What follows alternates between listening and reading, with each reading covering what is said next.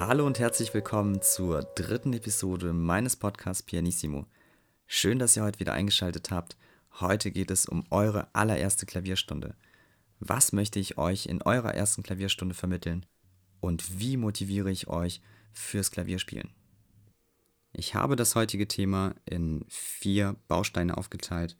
In der ersten Phase geht es um das gegenseitige Kennenlernen. In der zweiten Phase mache ich euch vertraut mit dem Klavier. In der dritten Phase, das ist eine aktive Phase, da könnt ihr sehr viel ausprobieren und auch selber spielen. Und zum Schluss in der vierten Phase vermittle ich euch die Notenschrift. Für mich ist die Notenschrift oder die Notensprache die Grundbasis, um Musik zu verstehen. Wir kommen zu dem ersten Baustein, und zwar das gegenseitige Kennenlernen. In den ersten fünf Minuten stelle ich euch Fragen, um euch besser kennenzulernen. Wir bauen damit etwas Vertrauen auf, ich erfahre etwas über eure musikalischen Vorlieben. Habt ihr vielleicht bereits Klavier gespielt und möchtet wieder einsteigen? Gibt es musikalische Vorkenntnisse? Wurde vielleicht bereits ein anderes Instrument erlernt? Oder wurde im Elternhaus früh musiziert? Welche Musikrichtung hört ihr bevorzugt? Mit welchen Musikrichtungen seid ihr zu Hause aufgewachsen? Aus Erfahrung weiß ich, dass der Wunsch, ein Instrument zu spielen, immer größer ist, wenn man auch schon zu Hause mit der Musik in Berührung kam. Habt ihr eventuell auch Interesse in anderen Genres? Wenn ihr von zu Hause aus wenig Klassik gehört habt oder weniger Verständnis habt für Klassik, dann kann ich euch motivieren und Inspiration geben, auch mal in dieses Genre einzutauchen und das Genre auch mal zu verstehen. Generell bin ich offen für jede Musikrichtung. Und ich finde das sehr wichtig, wenn auch der Schüler offen ist für viele Richtungen. Er kann jede Richtung einmal ausprobieren und dann entscheiden, welche Richtung er bevorzugt spielt oder bevorzugt mag. Für mich ist es sehr wichtig zu erfahren, welche Absichten der Schüler verfolgt. Was möchte er gerne spielen und wohin soll seine musikalische Reise gehen? Viele heutzutage hören Chartsmusik oder das Radio und wollen gleich, wenn sie ein Lied hören, ein arrangiertes Klavierstück lernen. Der erste Weg ist dabei YouTube. Und weil es die Möglichkeit gibt, ohne Notenkenntnisse die Tasten nachzuspielen, ist die Versuchung natürlich groß, auch dabei zu bleiben. Ich muss natürlich warnen, Vorsicht, das kann frustrieren, weil man nämlich sehr, sehr lange braucht, um das Stück zu lernen. So gesehen, um das Stück nachzuspielen. Und das Gelernte kann man auf andere Stücke leider nicht übertragen.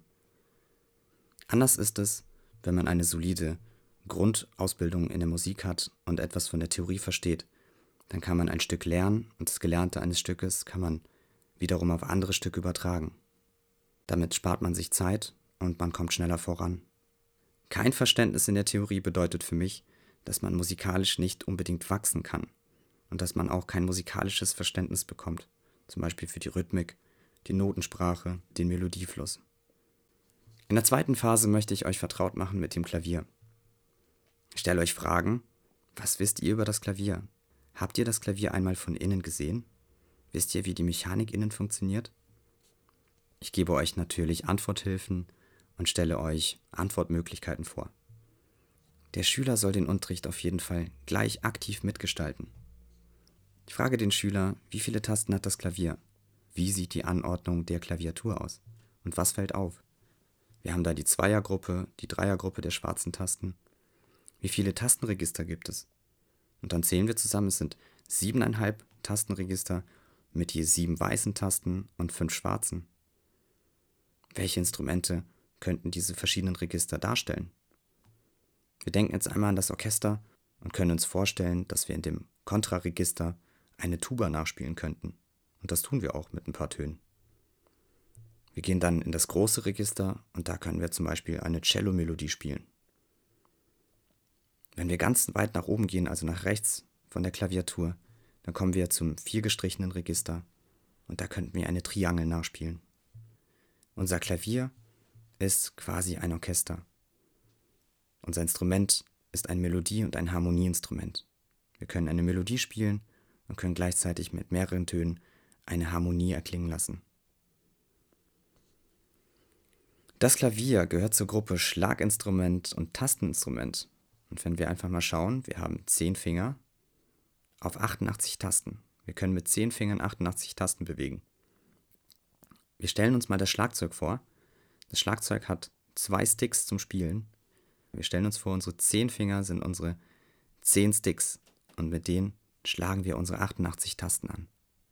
Im nächsten Teil mache ich oben und unten die Klavierverdeckung ab und möchte dem Schüler, also euch, den Innenraum zeigen. Wir schauen uns die Seiten an, wie sie angeordnet sind, die Länge der Seiten, die Dicke. Und wir können zum Beispiel mit der oberen Seite eines Bleistiftes an den Seiten entlang streichen, ganz leicht. Wir können auch einmal das rechte Pedal runterdrücken und dann ebenso an den Seiten entlang streichen und gucken, wie es klingt. Ich lasse den Schüler die Hammerköpfe beschreiben und lasse ihn schauen, wie weit, wie kurz oder weit der Weg ist von dem Hammerkopf zur Seite, wie wird der Klang erzeugt. Ich frage sehr gerne nach, wo der Unterschied liegt zwischen einem Cello oder einer Geige zum Klavier, wenn es um die Klangproduzierung geht. Ein Cello oder eine Geige sind Streichinstrumente. Die streichen die Saite und der Klang erklingt am Streichen, es entsteht eine Spannung. Bei dem Klavier ist es anders, wir schlagen die Saite an. Und so kann der Ton verklingen. Wir können diesen Ton nicht unbedingt festhalten. Unser Stahlguss, da wo die Saiten aufgezogen sind und daran befestigt sind, das ist ein Tonträger. Es dient aber auch zur Stabilität, dass die Saiten sich nicht verziehen und einen festen Halt haben. Wichtig finde ich, dass wir beim Klavierspielen auch sehen, wie wir den Klang erzeugen.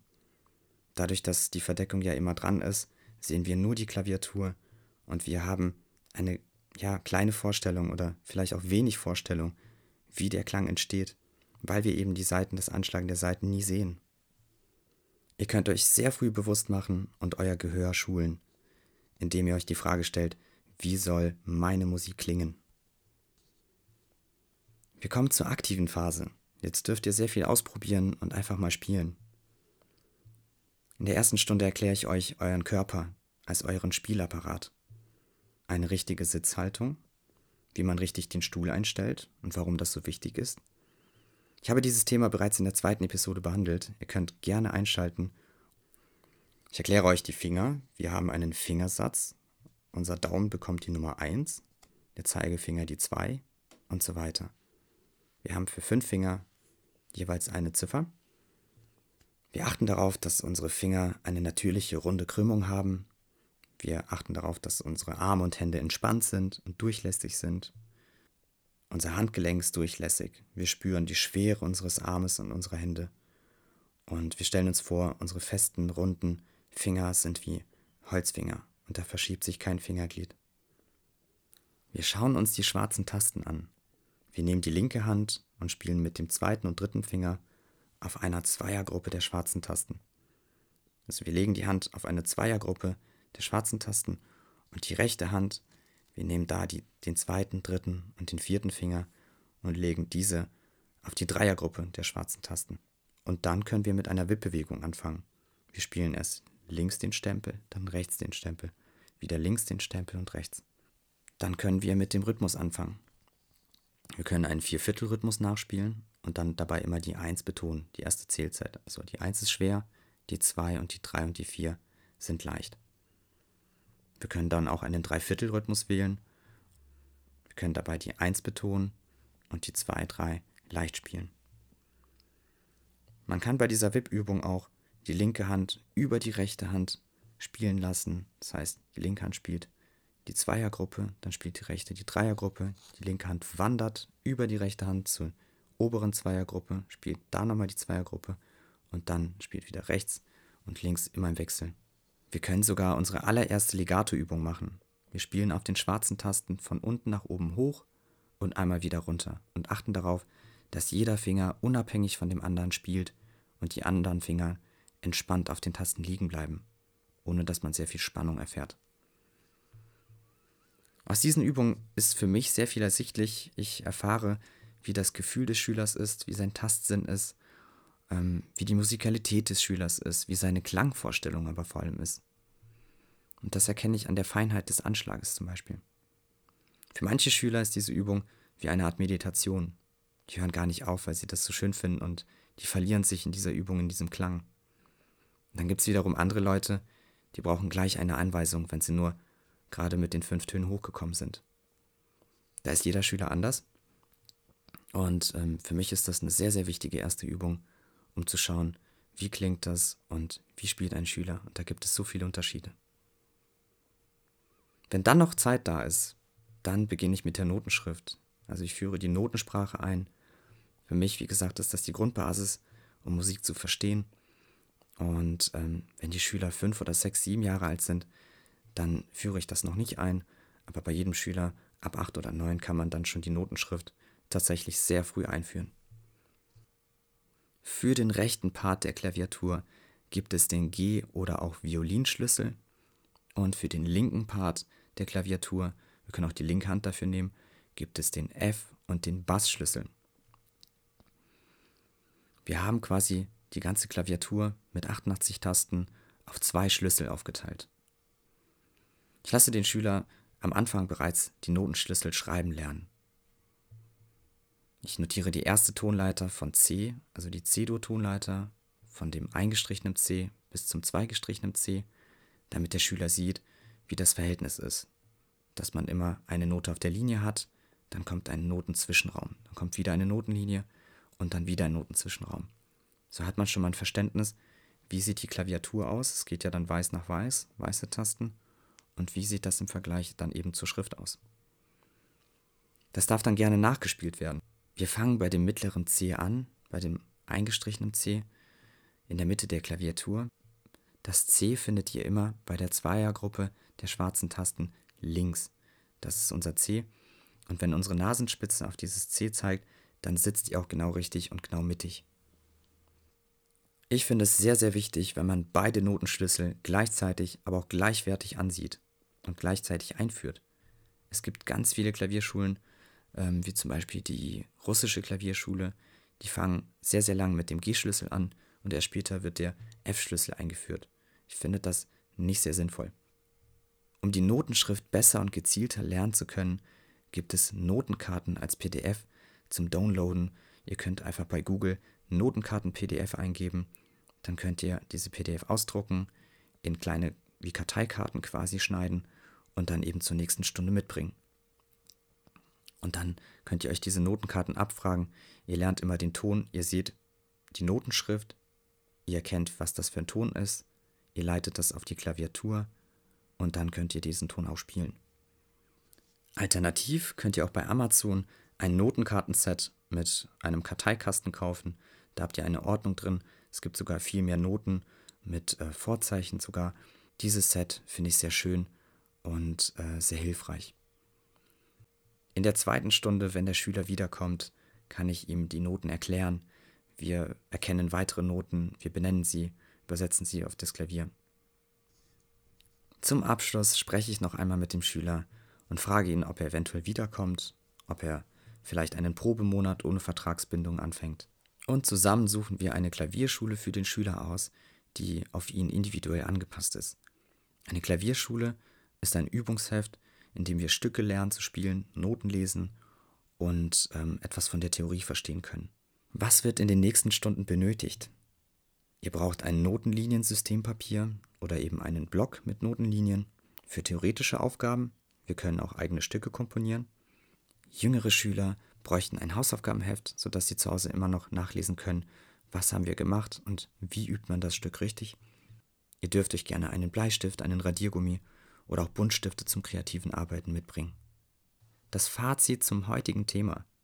Zum Kennenlernen bedarf es einiger Fragen. Ich möchte, dass Schüler und Lehrer in eine Interaktion gehen. Gewünscht ist ein aktives Mitmachen gleich von der ersten Stunde an, einen sehr motivierenden Unterricht. Mm, ich möchte zum selber Nachdenken anregen, Denkanstöße geben und möchte, dass der Schüler gleich von Anfang an reflektiert. Ein No-Go ist es, wenn der Lehrer immer nur Input liefert und befehlt, ohne dass der Schüler sich selber entfalten kann. Und das war es auch schon zur heutigen Episode. Ich freue mich, dass ihr eingeschaltet habt. Abonniert meinen Kanal, schreibt mir gerne eine Bewertung, wenn es euch gefallen hat. Besucht mich auf anderen Social-Media-Kanälen. Wir sehen uns zur vierten Episode wieder. In der nächsten Episode vergleiche ich Klavier-Apps, also Klavierunterrichts-Apps, mit dem physischen normalen Klavierunterricht. Ich habe da drei Klavier-Apps unter die Lupe genommen. Das ist Flowkey, Synthesia und Simply Piano. Und da habe ich Vor- und Nachteile von beiden Unterrichten für euch ausgearbeitet. Ich freue mich, wenn ihr wieder einschaltet. Bis dahin, euer Roman.